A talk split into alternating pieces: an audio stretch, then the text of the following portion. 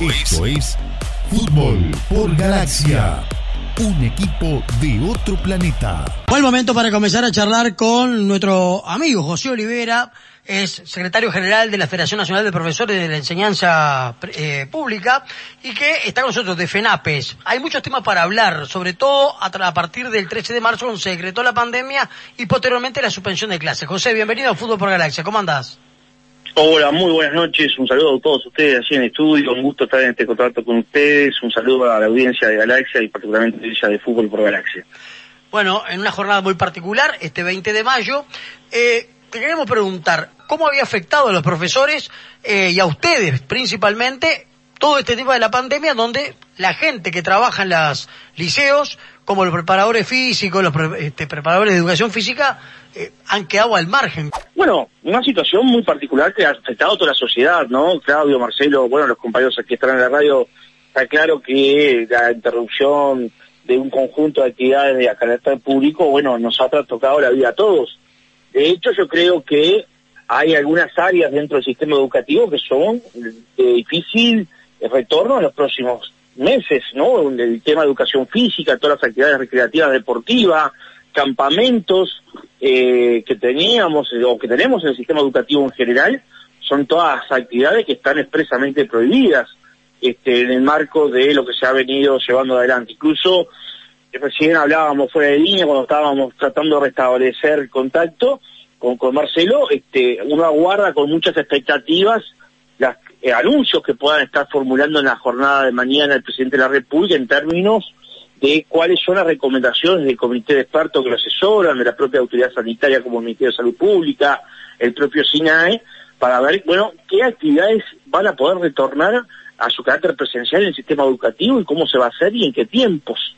Por lo cual, uno prevé hay algunas actividades. El otro día lo discutíamos esto con las autoridades de educación cuando trabajábamos sobre el protocolo de las condiciones de salud para el personal docente y administrativo de servicio, que hay algunas actividades incluso en el sistema educativo que no se van a poder realizar prontamente. Una de ellas es, por ejemplo, todo lo que tiene que ver con los trabajos en laboratorios, con los trabajos eh, que implican eh, prácticas en algunas en algunas este, estamentos del sistema educativo, como puede ser la propia Universidad del Trabajo de Uruguay o el Consejo de Educación Técnico Profesional, todas las actividades prácticas, ni que hablar las actividades deportivas recreativas. Ustedes recuerden que, por ejemplo, una de las carreras nuevas que estaba teniendo muy buena aceptación dentro del sistema educativo medio era la Tecnicatura de deporte que estaba llevando adelante el Consejo de Educación Técnico Profesional. Bueno, todas esas actividades obviamente uno la ve del físico retorno en el corto plazo porque son por su característica actividades que implican trabajar este, con condiciones que no serían las que se están pautando, por ejemplo, de un distanciamiento físico sostenido de dos metros entre persona y persona, ¿no? Sí. Vos recién decías que estaban esperando con expectativa el anuncio del gobierno en el día de mañana. ¿Ustedes han tenido reuniones con el gobierno o con eh, Robert Silva, por ejemplo, pensando en la vuelta a clase y han propuesto alguna medida como para decir, bueno, tratemos de cumplir este protocolo para retomar la clase o crees que es apresurado volver ahora? Nosotros partimos la base viendo un poco la experiencia internacional que es muy arriesgado y nosotros partimos de un concepto que es básico. Mientras la emergencia sanitaria esté decretada por el Poder Ejecutivo, la pregunta es quién se hace responsable por la integridad y la salud del conjunto de actores. Los trabajadores tenemos algunos recursos que fueron lo que estuvimos trabajando en estos días con el Códice de la NET, que fue la de un protocolo que dado la característica de la actividad que nosotros desarrollamos, donde no trabajamos con bienes materiales, o trabajamos con seres humanos, Obviamente en este protocolo hay muchos aspectos hay que también son una aplicación para los estudiantes, pero hay otros aspectos que son exclusivos o específicos para los docentes y los funcionarios en general.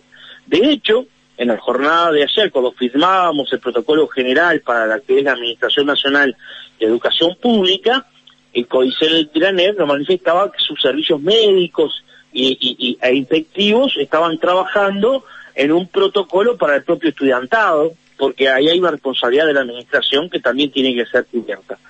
En las conversaciones que hemos tenido con el Poder Ejecutivo, personalmente tuvimos una ya por el 15 de abril en Torre Ejecutiva, no con el presidente directamente, pero sí con el secretario de Presidencia, Álvaro Delgado, el ministro de Salud, el ministro de Educación, el propio presidente del Códice de la NET, varias jerarquías del Ministerio de Salud Pública, es claro que acá hay una decisión de carácter sanitario que es adoptada por el Poder Ejecutivo. No hay que olvidarse que en el marco de la emergencia sanitaria lo que sería la policía sanitaria es el Ministerio Pública. Desde el punto de vista organizativo y, administrativo, allí hay una institución que es el Sistema Nacional de Emergencia que tiene muchas, que tiene las potestades de tomar decisiones sobre qué actividades se retornan o no, y es un poco lo que se está guardando asociado a este comité de expertos de más alto nivel que hoy asesora al presidente de la República, donde está, entre otros, el presidente de la Academia Nacional de Ciencia, este, con un grupo de técnicos y expertos en distintas áreas que son los que están monitoreando esta situación que es muy dinámica esta realidad, ¿no? Fíjense en ustedes lo que está pasando. Yo acababa ahora de estar leyendo un documento que me aportaban nuestros compañeros del Colegio de Profesores de Chile. Santiago, Chile y varias comunidades en el entorno de Santiago habían establecido la semana pasada el retorno a, las clases presenciales de forma gradual, paulatina, hoy tuvieron que revertir todo ya hace unos días porque, bueno, se ha decretado la cuarentena general obligatoria, no solamente en la ciudad de Santiago de Chile, sino en varios municipios del área metropolitana. Bueno, esta dinámica es muy compleja. Y Claudio Barcelo y compañeros de estudio, hay, que tomar en, dato en cuenta un dato, mejor dicho, que es importante tener eh, nosotros estamos por entrar al invierno.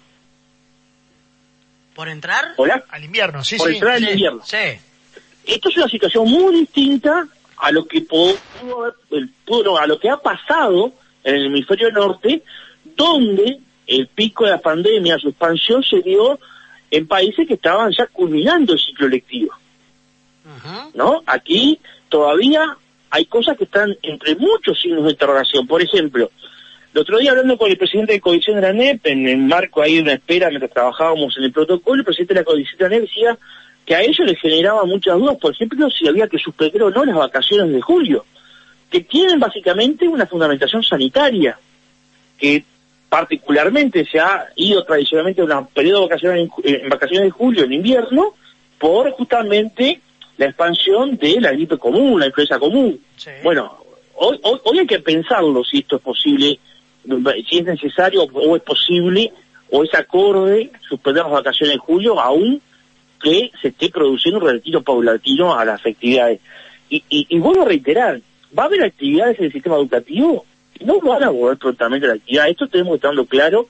El retorno a la presencialidad no va a ser tal cual la conocíamos hasta el 13 de marzo. Y bueno, yo creo que aquí hay que actuar con mucha responsabilidad, con mucha calma. Es cierto que hay una demanda instalada muy fuerte, es cierto que hay una necesidad de volver a la presencialidad. El sistema educativo se basa en la presencialidad, no hay otra forma del hecho educativo que no sea a través de la presencialidad. El elemento tecnológico, las plataformas son ayudas, pero no pueden sustituir la relación docente-estudiante nunca, porque en esa relación se ponen en juego muchas cosas que no se pueden transmitir a través de una computadora o de una plataforma, ¿no?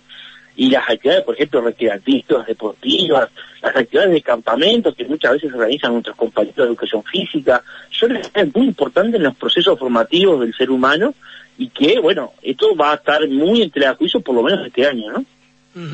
Eh, te hago la última, José, a cuenta de que podamos seguir hablando próximos días una vez que tengamos ya la información del gobierno. Eh, vos sos un hombre muy allegado al deporte y te gusta mucho el fútbol. Esto que el fútbol vuelve en agosto, ¿lo ves viable o lo ves inviable más allá de todas las cosas que se están manejando? Yo creo que acá, para ser claro este, y no generar falsa expectativa, con nuestra humilde opinión, por lo que uno ha podido hablar en estos días, interacciones en distintas reuniones con entidades, con autoridades sanitarias, bueno, las propias autoridades de la educación, yo creo que hay que tener mucha calma, mucha mesura y mucha responsabilidad sobre todo porque, eh, reitero, esto lo dijo en su momento en nombre del presidente de la República, el doctor, el, sí, el doctor Álvaro Delgado, como secretario de la presidencia en esa reunión que comentábamos el 15 de abril, esto es muy dinámico. Hoy podemos eh, reabrir una, una, o retornar una actividad y mañana la, cuestión sanitaria cambia y habrá que echar marcha atrás. O sea que, que es muy aventurado poder manejar fechas. De hecho, a nosotros, este, en todas estas días que hemos estado en contacto permanente con las autoridades de la educación, se nos fue muy claro desde el primer momento, nosotros no manejamos fechas porque no tenemos las condiciones, no tenemos los informes, no tenemos los medios para poder establecer un programa claro, porque aquí el tema sanitario es el tema clave.